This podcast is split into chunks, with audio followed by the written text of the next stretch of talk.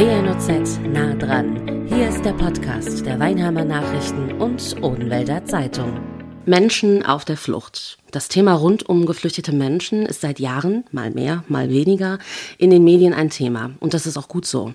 Dennoch oftmals nur an der Oberfläche gekratzt. Seit Jahren ist Biac im Nordwesten Bosniens Endstation für tausende Geflüchtete. Die EU-Außengrenze zu Kroatien ist wenige Kilometer entfernt. Dort befindet sich ein Ende der sogenannten Balkanroute und damit ein streng bewachtes Tor zur Europäischen Union. Viele Geflüchtete stecken dort auf unbestimmte Zeit fest.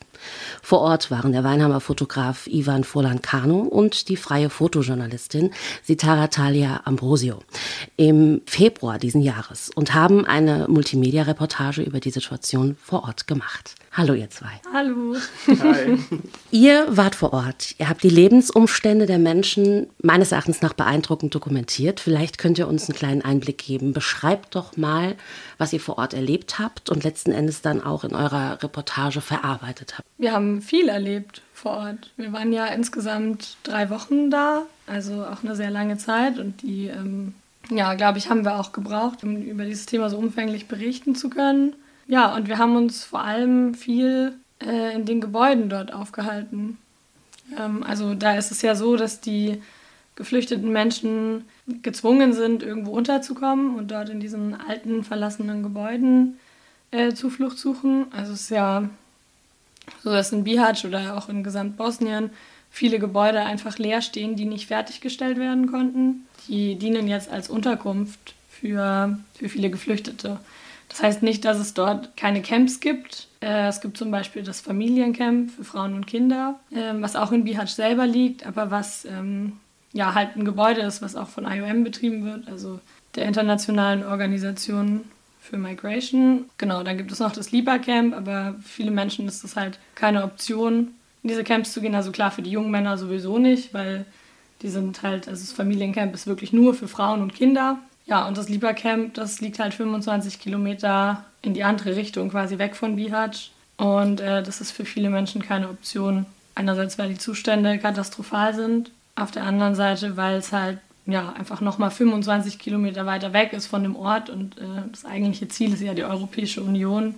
Als wir dort dann ankamen, ich war noch so ein bisschen, ja, okay, wir wissen jetzt nicht genau, wo wir in dieser Stadt hin sollen. Sind die Menschen außerhalb irgendwie aus vielen anderen Orten in ganz Europa oder irgendwie auch an den Grenzen von Europa ist es so, dass Menschen sehr schnell an den Stadtrand halt gedrängt werden, um quasi nicht in dem Stadtbild zu erscheinen. Und da haben wir auch so, ja, okay, wie sollen wir irgendwie diese Orte finden? Sind dann am ersten Tag, haben das Auto gepackt und sind eigentlich straight so an den Stadtrand gefahren oder waren auch so ein bisschen verwundert, dass dieser Ort, um den sich dann ja auch diese Multimedia dreht und die Multimedia hat ja auch den Namen Kantwala, was ja eine Selbstbezeichnung von den ganzen Menschen ist für dieses Gebäude, in dem sie leben, dass das quasi mitten im Stadtzentrum ist. Also es gibt eine Fußgängerzone, dann gibt es einen kleinen Park und dort ist dieses Gebäude. Das ist wirklich so mitten in der Stadt. Das war für uns auch so ein Punkt, wo wir dachten, okay, das ist irgendwie total komisch oder ungewöhnlich für so eine Dynamik in solchen Städten, wo viele Geflüchtete zusammenkommen, dass sie wirklich mitten im Stadtzentrum sind. Also links und rechts, irgendwie rechts davon war eine, wenn man von vorne kommt, äh, eine Pizzeria, wo irgendwie den ganzen Tag Betrieb war. Auf der anderen Seite war der Fluss und irgendwie so, ja, eher so schickimicki-Restaurants und ja, das spielt sich wirklich so mitten in diesem Stadtbild sind die Menschen und leben hier, so im Zentrum von dieser 60.000 Menschenstadt. Hätte ich jetzt so gar nicht gedacht. Ähm, ihr besagt zum Beispiel auch die ganze Zeit, wenn ihr über Kadwala sprecht, ähm, Gebäude. Ich glaube, als allererstes, wenn man die Reportage nicht gesehen hat, dann denkt man an ein Gebäude. Und zu einem Gebäude gehören nicht nur Wände, sondern Türen, Fenster, Dach etc. Das ist aber alles nicht vorhanden. Also, das, ähm, wenn wir von oder wenn ihr von Gebäuden sprecht, zeigt ihr in eurer Reportage ja sehr eindrucksvoll, das ist eine Wand und aber auch nicht mehr. Die Fenster, die vorhanden sind, haben keine Fensterrahmen, haben kein Glas, oftmals kein Dach etc. pp. Also, das ist, glaube ich, ganz wichtig zu sagen, dass die Umstände, in denen die Menschen dort leben, wirklich einfach menschenunwürdig sind. Das sind eigentlich nichts anderes als Bauruinen. Kadwala, so habt ihr dann eben eure Reportage ja auch genannt.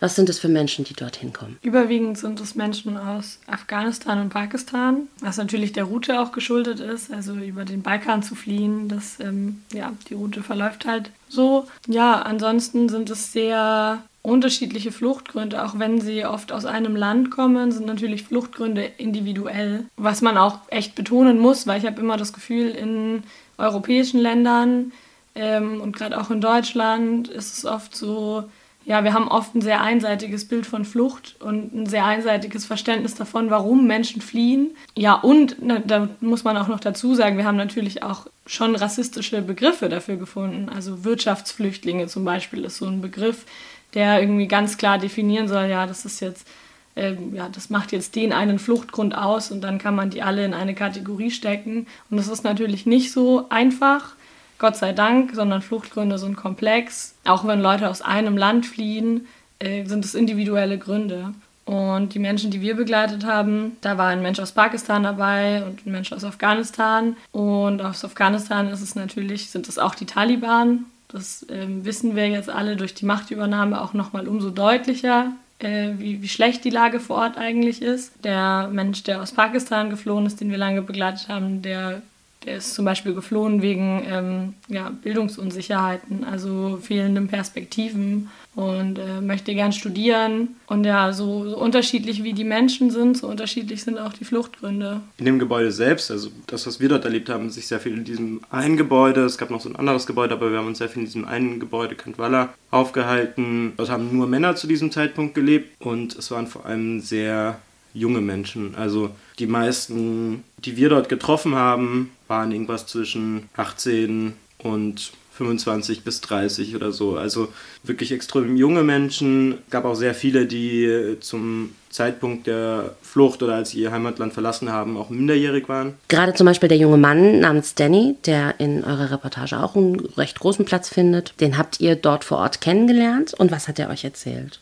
Ja, Danny ist ähm, ja, 18 Jahre alt, als wir ihn treffen, flieht mit 17 aus Afghanistan, kommt aus einer Provinz in Afghanistan, die als eine der gefährlichsten gilt. Sein Fluchtgrund, also runtergebrochen, das ist natürlich auch viel komplexer, aber sein Fluchtgrund sind im Endeffekt schon die Taliban. Mit den Taliban kommt natürlich auch die fehlende Perspektive, auch auf Bildung und später vielleicht einen guten Job.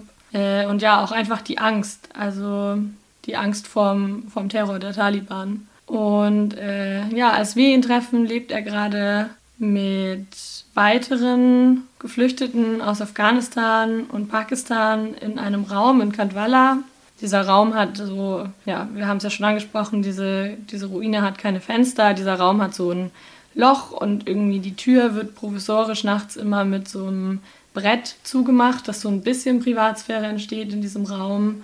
Also in diesem Raum stapeln sich alte Matratzen und ein Haufen Schlafsäcke und ähm, ganz vorne an dem Fenster ist eine kleine Feuertonne, auf die die Menschen dort angewiesen sind, um kochen zu können und auch im Winter einfach, dass ja, da geht es darum, nicht zu erfrieren und irgendwie sich wärmen zu können. Ich glaube, bei Danny sieht man sehr gut, dass so ein Zusammenspiel ist irgendwie an verschiedenen Gründen, dass man nicht sagt, das ist jetzt der eine Fluchtgrund. Also klar, es sind die Taliban, aber wie gesagt, damit kommt oder Folgen davon sind halt irgendwie noch ganz viele andere Punkte, die dann auch im Zusammenspiel zu dieser Entscheidung führen. Also es ist ja keine Entscheidung, die man irgendwie leicht fällt. So, Danny hat Geschwister, Danny hat ähm, Eltern, hat äh, Familie, die er in Afghanistan zurücklässt und trifft eine Entscheidung, die bestimmt keine einfache ist. Also ich kann mir überhaupt nicht vorstellen, diese Entscheidung treffen zu müssen. Gepaart mit dem Fakt, dass ich nicht weiß, was auf mich zukommt. Ne? Also meine Zukunft ist nicht nur ungewiss, sondern mir kann auf dieser Flucht etwas passieren, mir kann dort, wo ich lande, etwas passieren, ich kann in irgendeiner Art und Weise strafrechtlich belangt werden, ich kann aber auch lebensbedrohlich in irgendwelche Situationen geraten. Also auch diese,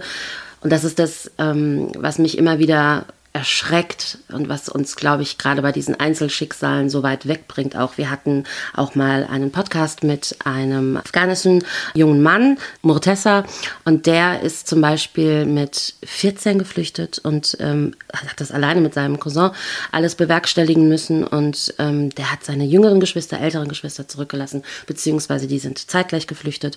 Die Eltern hat äh, über Monate, wir reden nicht von ein oder zwei, was schon ausreichend wäre meines Erachtens nach, sondern sondern wir reden von vielen, vielen, vielen mehr, keinen Kontakt zu seiner Familie als ganz junges Kind einfach gehabt. Die Entscheidung, die Familie, die Freunde, die Menschen um einen herum zu verlassen, die Angst plus, was kommt denn da auf mich zu, das kann kein Mensch leicht entscheiden. Ich glaube, zu dieser Entscheidung, ich weiß nicht, was dazu gehört, ich konnte sie auch nicht treffen.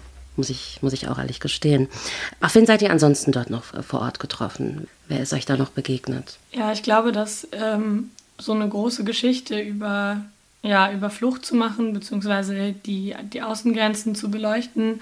Das ist natürlich auch eine schmerzhafte Sache, weil du dir einfach bewusst wirst, ähm, auch als Journalist, der berichtet, in einer unglaublich privilegierten Position zu sein und sich mit sich selber zu konfrontieren und eigentlich ja zu verstehen in diesem ganzen Prozess auch, okay, also ich bin jetzt drei Wochen hier und ähm, ich sehe diese Umstände, aber am Schluss zücke ich meinen Ausweis und fahre über die Grenze zurück. Du musst dir dem wirklich bewusst werden. Ich habe, als wir zurückgefahren sind, nach drei Wochen und wir über diese Grenze waren innerhalb von 20 Minuten, da habe ich richtig verstanden, ja, wie rassistisch das eigentlich ist, dass wir sagen, ja, ihr bleibt hier, weil ja, wir blockieren jetzt hier die Außengrenzen, aber wir konnten uns ins Auto setzen und ähm, konnten nach Hause fahren unabhängig von Punkten, die einem selbst plötzlich nochmal bewusster werden, also das ist ein Thema, mit dem ich und mit dem du dich ja auch schon im Vorhinein sehr viel auseinandergesetzt hast und wo man sich irgendwie sehr viel auch reinliest und sehr viel mit beschäftigt. Und dann aber vor Ort diese ganzen Einzelschicksale auch zu hören und wirklich auch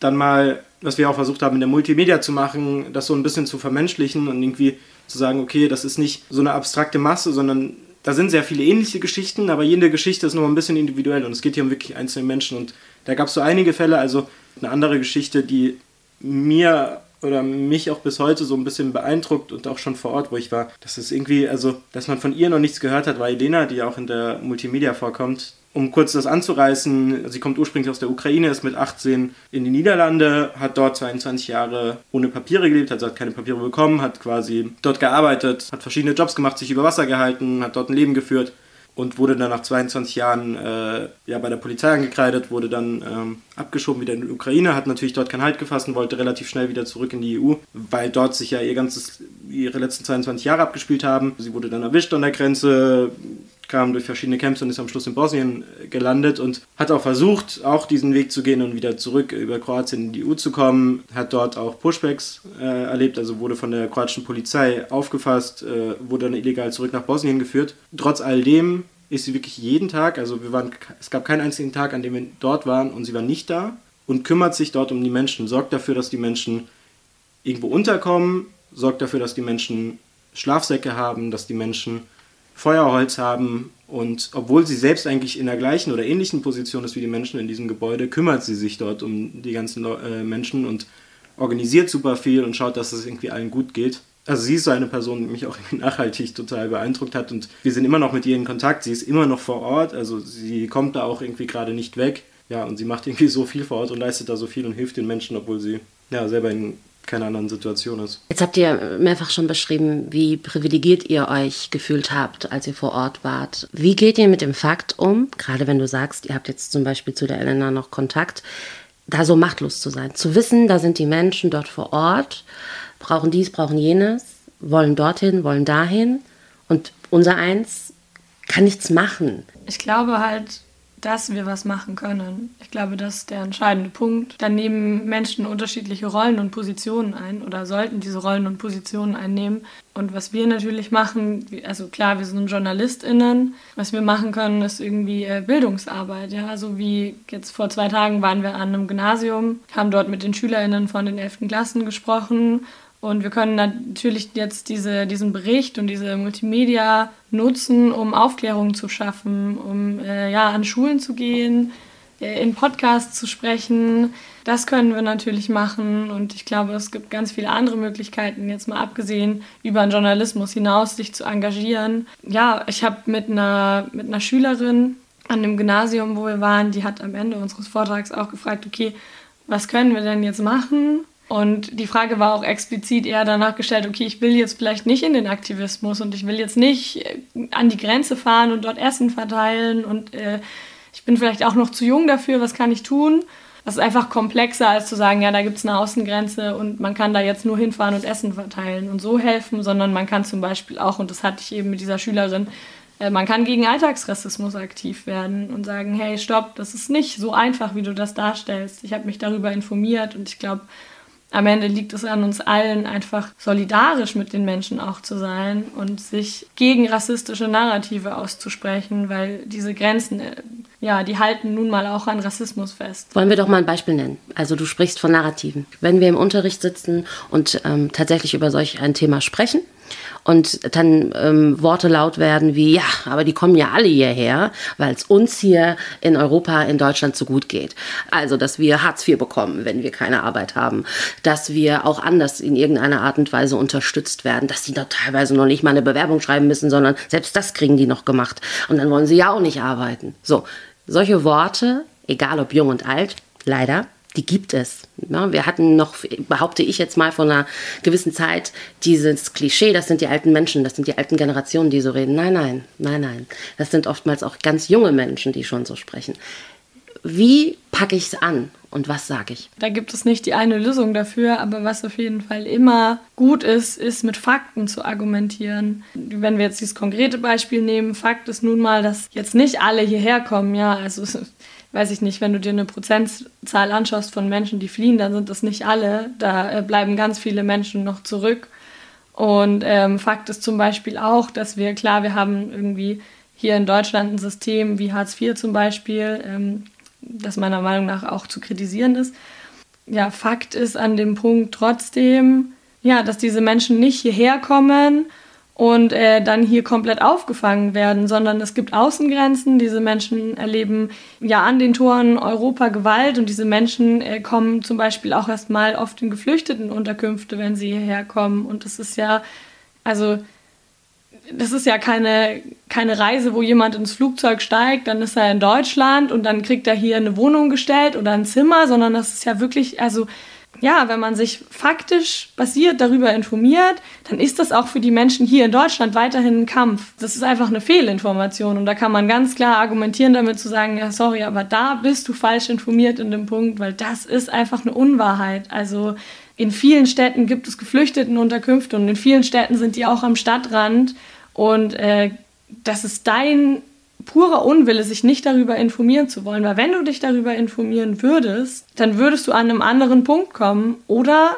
du bleibst an deinem Punkt, aber dann bist du halt ein Rassist. In so einer Situation, wenn zum Beispiel sowas kommt, nimmt man das Beispiel zum Beispiel von Danny raus. Er ist jetzt in der Schweiz, er hat es dorthin geschafft, er hat diese Entscheidung getroffen, die definitiv keine einfache ist und ist jetzt in der Schweiz. Wir haben oder wir haben alle mitbekommen, was in Afghanistan los war, nachdem sich ähm, die ganzen westlichen Truppen dort äh, entfernt haben, ruckzuck kam diese Machtübernahme, die ja auch vorherzusehen war. Und er ist jetzt in der Schweiz, hat dort einen Antrag auf Asyl gestellt, möchte dort irgendwie eine Perspektive haben, möchte dort unterkommen. Sein Asylantrag wurde auch zu einem politischen dann im August und bis zum jetzigen Zeitpunkt hat er eigentlich keine sichere Perspektive dort. Diese Sache von, ja, die kommen hierher und dann können sie ja machen, was sie wollen, sie kriegen Geld und äh, machen sich hier ein schönes Leben, das ist, also, das ist nicht so.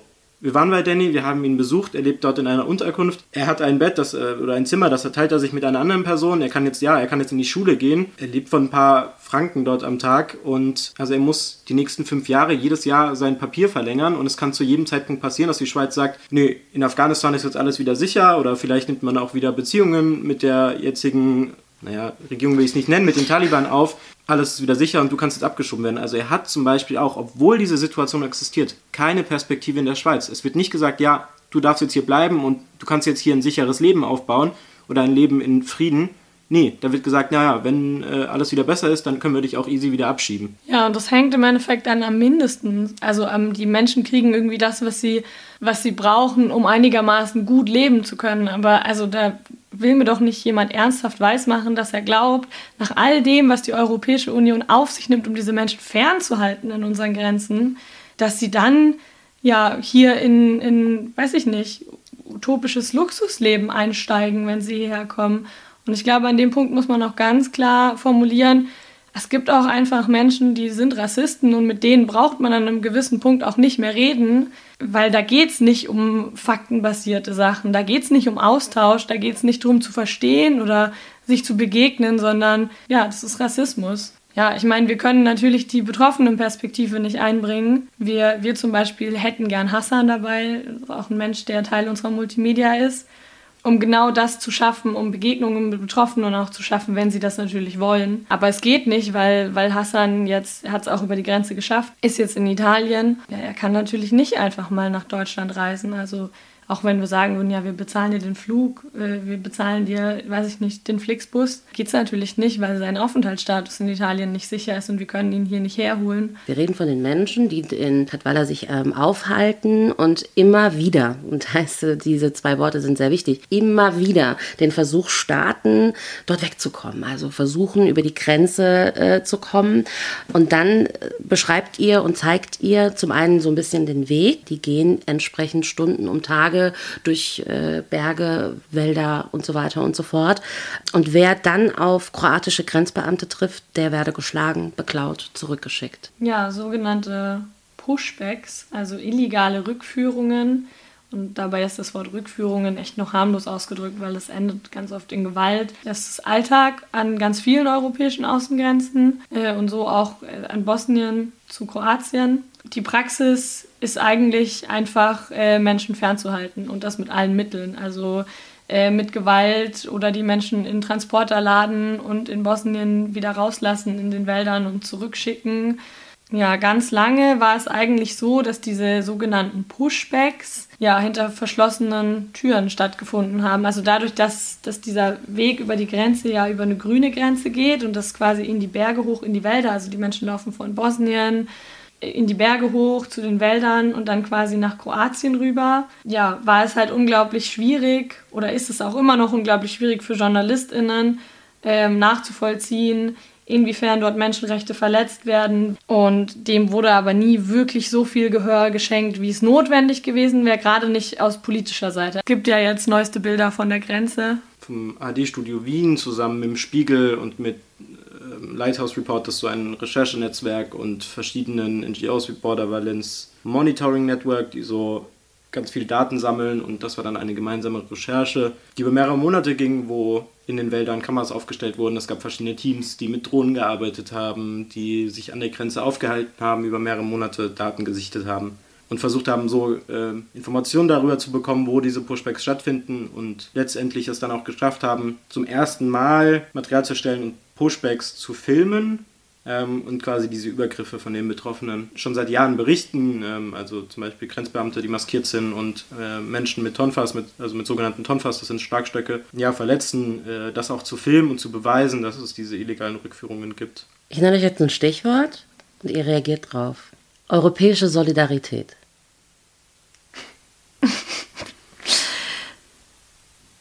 Die bräuchte es. Die ist also nicht vorhanden, eurer Meinung nach. Ich glaube, ich bin der Meinung, dass sie politisch, also aus der Politik, aus der parlamentarischen Politik, ganz, ganz wenig vorhanden ist. Und ich glaube, also es gibt eine Zivilbevölkerung in Europa, in Deutschland, die etwas tut, aber es, es müsste mehr kommen, auch aus der Zivilbevölkerung. Ich glaube, am Ende hängt es auch an der Zivilbevölkerung, weil die Politik hat bewiesen, die letzten Jahre, dass sie das nicht verändern will.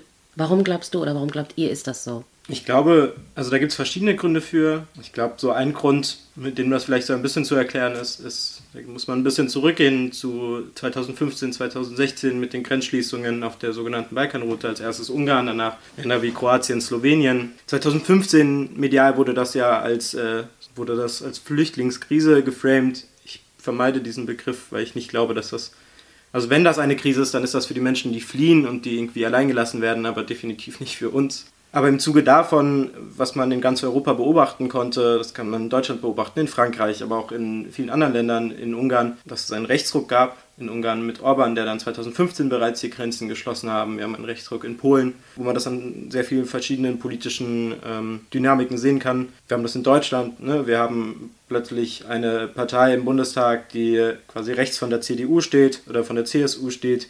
Wir haben in äh, Frankreich, damals war das Macron gegen Le Pen. Seit 2015 versuchen dann plötzlich Parteien, die irgendwie auch in der Regierungsverantwortung sind und versuchen auch bei den nächsten Wahlen wieder in diese Regierungsverantwortung zu kommen und ihre Stimmen zu behalten. Ganz viele sehen, oh, irgendwie unsere Positionen kommen bei Wählerinnen und Wählern, die wir hatten, nicht mehr an. Die rücken weiter nach rechts. Also was versuchen wir? Wir versuchen diese Menschen wieder zurückzuholen. Dementsprechend verschieben wir unsere Position auch nach rechts. Und plötzlich haben wir Parteien, die 2015 noch einen ganz anderen Standpunkt hatten, die jetzt dann plötzlich anfangen 2016, 2017 und bis heute Position einzunehmen, die deutlich konservativer bis hin zu weiter rechts sind, um quasi diese Menschen zurückzuholen, was auch bedeutet, dass halt zum Beispiel in Fragen von Grenzschutz auf einer europäischen Ebene, aber auch auf einer nationalen Ebene Position einzunehmen, die zum Beispiel besagen, wir machen die Grenzen dicht, wir lassen diese Leute nicht mehr rein. Was, das muss man sich auch mal zu Augen führen, gerade von konservativen Parteien, die sich ja immer sehr auf einen Rechtsstaat beruhen. Wenn man sich anschaut, dass zum Beispiel es ein Recht auf Asyl gibt, auf einer europäischen Ebene, was besagt, Menschen, die nach Asyl suchen, denen muss der Zugang auch gewährt werden, wo man aber sagt, nee, wir machen die Grenzen zu und wir geben dir nicht mehr die Chance, dieses Recht auf Asyl wahrzunehmen. Du sprichst die ganze Zeit von Grenzen dicht gemacht. Ähm, ja, Grenzen wurden dicht gemacht die wurden aber auch erstmal erbaut teilweise. Also da wurden äh, Stahldrahtzäune äh, gezogen, Zement entsprechend hingebracht, damit eine Grenze überhaupt erst erbaut werden kann und eine sichtliche Wand entsteht und so weiter. Also das spricht ja an sich eigentlich schon Bände. Ihr beide seid ja auch sehr jung, 19 und 20. Kommt es denn, dass ihr in eurem Alter euch zum einen mit diesen Themen beschäftigt, weil ich glaube, ich sage jetzt nicht zu viel, wenn ich sage, das macht die Mehrheit nicht. Oder viel auf jeden Fall nicht. Und vor allem, wie kam es zu diesem Riesenschritt? Hey, lass uns unsere Sachen packen, lass uns da mal gucken, lass uns da hinfahren und lass uns da was draus machen. Und mal ganz kurz diesen journalistischen Aspekt rauslassen, weil natürlich ist es eine Art von Berufung. Aber ihr habt ja auch ein persönliches Interesse, ansonsten würdet ihr die Themen nicht anpacken. Also, nochmal vorne angefangen. Wie kommt es, dass ihr in euren jungen Jahren euch für so etwas interessiert und auch einsetzt? Ich glaube, Migration ist die Krise unserer Zeit gewissermaßen oder eine der Krisen unserer Zeit. Das hängt natürlich auch mit, dem, mit den klimatischen Veränderungen zusammen und so. Das ist halt eine Krise, die, die die Menschen betrifft. Also es ist keine Krise für uns, sondern es ist eine Krise der Menschen. Und ähm, ja, wie Ivan auch schon angeschnitten hat, es gibt halt eine unglaubliche Entwicklung, gerade seit 2015 ab, die immer mehr sichtbar macht oder die immer mehr diesen Tod an unseren Grenzen sichtbar macht. Dieser Tod an den Grenzen ist eine politische Entscheidung. Zu sagen, ja, nee, wir lassen euch jetzt hier nicht rein, wir bauen hier Zäune. Das sieht man jetzt zum Beispiel wieder ganz krass äh, an der Grenze von Belarus zu Polen, wo wirklich Menschen erfrieren und verhungern. Und äh, dann haben wir einen Innenminister, Horst Seehofer, der sagt, äh, was die Polen da an der Grenze machen, ist zutiefst europäisch. Ja, ich glaube, angesichts dieser, dieser Bilder, die wir sehen, angesichts dieser Geschehnisse, angesichts der Antworten, die die Politik dafür findet, ist es notwendig, auf diese, diese Krise der Menschen zu schauen. Nochmal zu der Frage irgendwie, warum, oder zumindest da kann ich nur für mich sprechen, warum irgendwie wir uns jetzt mit, oder ich mich oder wir uns mit diesen Themen beschäftigen. Also, ne, du hast ja gerade gesagt, ich bin 20. So eine Politisierung sowohl in der Schule damals, so 2015, worüber ich auch so ein bisschen politisiert wurde. Von daher war das irgendwie so auch einer der ersten Berührungspunkte irgendwie mit politischen Themen, mit politischen Verhältnissen. Es gab irgendwie Menschen, die ich kannte, die irgendwie mitten in der Nacht abgeschoben wurde, worüber auch so eine Politisierung oder irgendwie auch eine Auseinandersetzung mit dieser ganzen Thematik kam, was dann immer auch so ein Punkt war, der immer auch eine Rolle äh, gespielt hat dann. Und letztendlich, warum wir dann auch gesagt haben, wir fahren dorthin und wir wollen was genau zu diesem Thema machen. Wir haben viel darüber geredet, auch über andere Grenzen. Und es war dann, wir hatten dann im Zuge der Recherche auch irgendwie zu Bosnien uns Dokus angeschaut, Berichte gelesen und vor allem Dokus, die gemacht wurden von dort, haben sich ja, zu 70 Prozent inhaltlich um NGOs vor Ort gekümmert. Oftmals die einzigen Stimmen von Betroffenen waren Betroffene, die gerade irgendwie von einem Pushback zurückkamen, denen dann kurz ein Mikrofon ins Gesicht gehalten wurde, die dann kurz da reingesprochen haben und das war dann so die Stimme der Betroffenen, die da irgendwie drin vorkam und wir waren relativ schnell, waren wir so, ja irgendwie diese Berichterstattung vor Ort, die ist so, also da wird überhaupt nicht auf die Person eingegangen. Die, die Hauptprotagonistinnen in diesen Dokus sind Menschen, die halt vor Ort helfen, was super wichtig ist, aber das sind nicht die Menschen, um die es vor Ort gehen sollte, sondern es sollte um diese Menschen gehen, die davon betroffen sind, die von dieser europäischen menschenfeindlichen Grenzpolitik betroffen sind, die dort in Camps ausharren müssen, die dort in irgendwelchen Gebäude ausharren müssen, wo wir gesagt haben, ja, irgendwie, ähm, es gibt super wenig und wenn es diese Berichterstattung gibt, dann ist sie ja zum Teil super entmenschlichend. Also es geht nicht um die Menschen, um die es eigentlich gehen sollte. Was dann für uns auch der Grund war zu sagen, okay, wir machen das auf die Art und Weise, die wir das gemacht haben. Wir fahren auch an diesen Ort, an dem wir dann auch letztendlich gefahren sind. Ich glaube genau, dass es euch mit der, mit der Reportage Kadwala extrem gut gelungen. Das sehe nicht nur ich so, sondern ihr seid ja auch kürzlich ausgezeichnet worden mit dem Deutschen Multimedia-Preis. Glückwunsch an dieser Stelle. Dankeschön. Wie ist das für euch? Ja, also erstmal finde ich es natürlich sehr schön, ausgezeichnet zu werden. Und ich finde es speziell jetzt bei dem Preis auch sehr schön, wie die äh, Jury das benannt hat und wie sie das auch umschrieben hat, äh, dass sie wirklich auch gesagt haben, ja, wir zeichnen dieses Projekt jetzt aus, weil es ähm, kann das Zitat nicht ganz wiedergeben, aber weil es äh, zeigt, dass auch. Kann ich. Moment. Die Umstände, unter denen Geflüchtete an den EU-Außengrenzen leben, sind vielerorts katastrophal. Für uns sind die Probleme allerdings meist weit weg und wirken eher abstrakt. Die damit verbundenen menschlichen Schicksale scheinen fast unsichtbar. Die ästhetische gestaltete und ebenso sensibel wie eindringlich erzählte Multimedia-Reportage Katwala gibt Geflüchteten an der bosnischen, kroatischen Grenze nicht nur ein Gesicht, sondern auch eine Stimme. Mit Interviews, Videos und Fotografien bringen uns Sitara und Ivan die persönliche Situation einzelner Geflüchteter näher. Beeindruckt hat die Jury nicht nur die hohe Qualität dieser Arbeit, sondern auch das besondere Engagement der beiden Medienmacher. Dorthin zu gehen, wo die Missstände sind und diese sichtbar zu machen. Die Arbeit berührt, weckt aufrichtiges Interesse und öffnet uns die Augen. Dafür bedankt sich die Jury mit dem Hauptpreis. So, die, also wenn das nicht eine Laudatio ist, ernsthaft. ja, es war total schön. Wir haben uns sehr gefreut. Wir haben auch während der Preisverleihung mit Hassan telefoniert. Genau, um den abzuholen und mitzunehmen und ihm zu sagen, wir gewinnen jetzt diesen Preis. Auch unsere Protagonistinnen wussten natürlich Bescheid ab dem Moment, wo wir nominiert waren und wir sind mit denen in Kontakt. Und genau, es war total schön. Aber alles in allem muss man auch mal ein bisschen auf die ja, auf den Boden der Tatsachen zurückkommen. Ich glaube, was dieser Preis vor allem macht, natürlich auch uns auszeichnen, aber vor allem puffert er das natürlich finanziell für uns jetzt. Ne? Also wir kriegen, um das transparent zu machen, wir kriegen 1000 Euro Preisgeld und wir haben auf jeden Fall noch offene Rechnungen mit KollegInnen, die mit uns an dieser Multimedia gearbeitet haben. Und ich glaube, das muss man, ja, muss man einfach nochmal deutlich machen, was es auch bedeutet ja, so eine, so eine Multimedia so umfänglich als Freiberufler zu produzieren. Und ich glaube, dann ist so ein Preis natürlich, ist es super toll, diese Auszeichnung zu bekommen, aber am Ende ist es rein rational gesehen vor allem gut, finanziell das, das jetzt puffern zu können. Total nachzuvollziehen. Ich werde die ähm, Reportage, die Multimedia-Reportage natürlich in die Shownotes packen. Danke euch an dieser Stelle und mir bleibt persönlich nur zu sagen, bitte macht weiter so. Auf jeden Fall. Auf jeden Fall. Das war WNOZ nah dran, der Podcast der Weinheimer Nachrichten und Odenwälder Zeitung. Zu hören auf allen gängigen Streaming-Portalen und auf wnoz.de slash podcast.